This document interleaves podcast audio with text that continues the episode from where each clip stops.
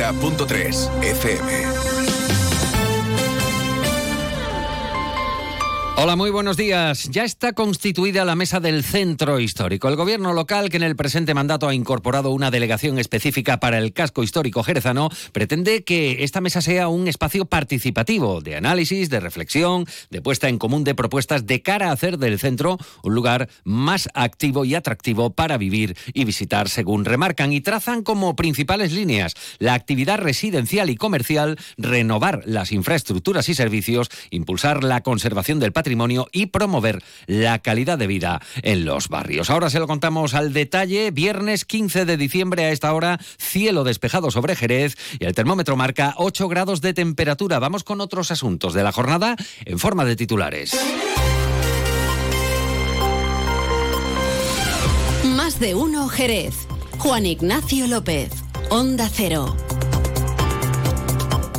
15 jerezanas se titulan en atención sociosanitaria en un curso de formación profesional impartido por la Fundación SAFA y promovido por el Ayuntamiento de Jerez.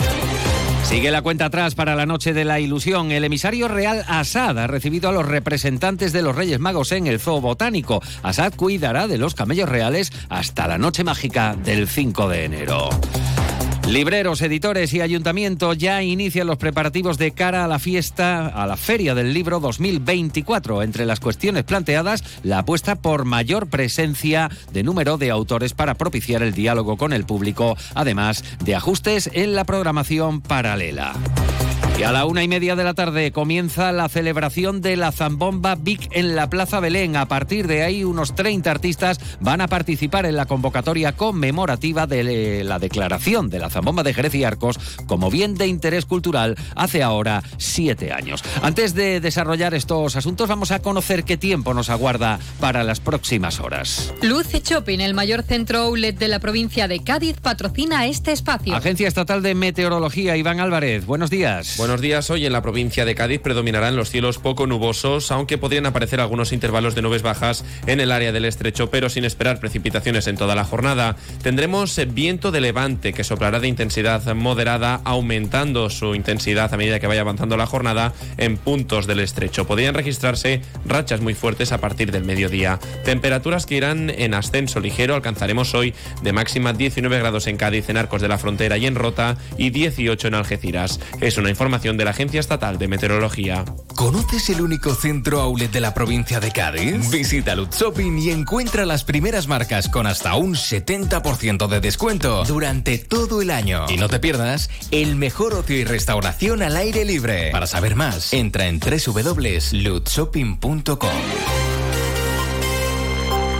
8 de la mañana y 23 minutos, alrededor de 60 personas en representación de una treintena de colectivos sociales, vecinales y económicos, partidos políticos, sectores profesionales y entidades y organismos forman parte ya de la mesa del centro histórico constituida en el Museo Arqueológico de Jerez. Entre las primeras propuestas de actuación se sitúan el favorecer la actividad residencial y comercial, renovar las infraestructuras y servicios, así como el impulso en la conservación del patrimonio, promover la calidad de vida en los barrios, dedicando especial atención a la accesibilidad y la seguridad. Agustín Muñoz, delegado de Centro Histórico. Foro para poner en común eh, las actuaciones y los proyectos que, nos preocupan a todos y relacionados con, con el centro histórico para que sea el lugar, el mejor lugar para vivir, para disfrutar eh, y, eso es lo que, nos, lo que nos mueve.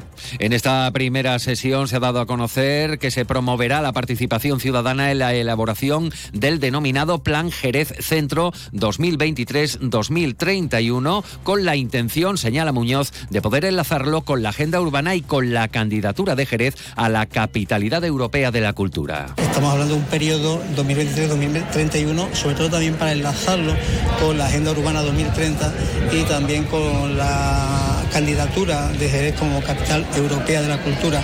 Eh, por tanto, es un momento eh, muy ilusionante, ya decimos que tenemos la experiencia, que en aquella época la mesa del centro histórico funcionó, porque muchas de las cuestiones que allí se trataron, muchos de los aspectos que allí se valoraron, se estudiaron y se recibieron sugerencias, después han visto la luz. Es decir, proyectos que se iniciaron entonces, hoy son una realidad. Plaza Belén, estamos hablando del eje eh, Juan de la Coste, Santa María de Gracia. De igual forma han recordado proyectos en licitación destinados a reformas puntuales en edificios históricos como el Palacio Riquelme, Villapanés o los claustros de Santo Domingo o en espacios culturales como la Sala Compañía y Pescadería Vieja. La mesa del centro histórico va a tener carácter trimestral. Va a contar con una comisión de seguimiento que se encargará de estudiar, recopilar eh, la información y dar soluciones técnicas a los asuntos tratados en la misma. Estará formada por un representante de cada sector de entidades y por personal técnico municipal que cubra materias eh, de arquitectura, arqueología, historia del arte y vivienda. Y vamos con un nombre propio, el de Lourdes García, el nombre de la nueva gerente del área sanitaria de Jerez, Costa Noroeste y Sierra. Es licenciada en Medicina y Cirugía por la Universidad de Cádiz. García además es especialista en Medicina Familiar y Comunitaria, así como en Medicina de Educación Física y del Deporte. Es doctora en Medicina desde el año 2017 y cuenta, entre otros eh, títulos, con la especialización en Gestión Sanitaria y en Desarrollo eh, del Directivo en el sector salud por la Universidad de Granada y por la Universidad Internacional de Andalucía, respectivamente. Además, es experta en el tratamiento del dolor, titulada por la Universidad de Salamanca. Y un total de 15 mm, eh, jerezanas han completado su formación y recibido su diploma acreditativo en el curso de formación profesional para el empleo de atención sociosanitaria a personas dependientes en domicilios. Ha sido impartido por la Fundación SAFA y promovido por el Ayuntamiento, cofinanciado con fondos europeos y sacado a licitación. El curso tiene 600 o ha tenido 600 horas de duración y se ha realizado entre julio y diciembre. Esta acción formativa es eh, conducente a un certificado de profesionalidad con reconocimiento en todo el Estado español. Ha incluido además 120 horas de formación práctica en empresas. Llegamos así a las 8 y 27 minutos de la mañana. Fino, amontillado, oloroso, palo cortado. Pedro Jiménez.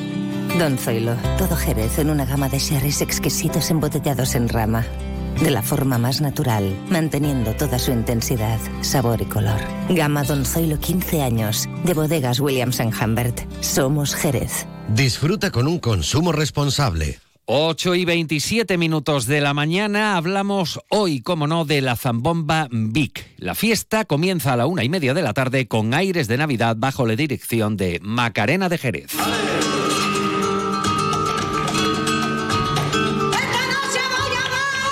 Y a partir de ahí, unos 30 artistas van a participar en la convocatoria conmemorativa de la declaración de la Zambomba de Jerez y Arcos como bien de interés cultural hace ahora siete años. El cambio de escenario de los museos de la Atalaya a Plaza Belén puede propiciar una mayor concentración de público. Varios venenciadores van a servir vino de Jerez, se van a degustar dulces de los conventos de clausura de la ciudad, habrá barras solidarias y hasta se van a repartir libretos de villancicos jerezanos para que todo el mundo se sume a la Zambomba. Francisco Zurita, delegado municipal de Cultura y Fiesta. En torno a las 13.30 pues tendremos al grupo Aires de Navidad bajo la dirección de Macarena de Jerez, Carmen Peña, La Peli y Miguel Ángel Heredia. Y a la guitarra estará Ismael Heredia. A las dos y media será el turno del Portal de la Fragua, con la guitarra de Juan Manuel Moneo y Marcos de Silvia, las voces de Tamara Tañé, Alicia Jiménez, Manuel de la Fragua, el Niño de la Fragua y Luis Moneo, y la zambomba de Alberto Jiménez.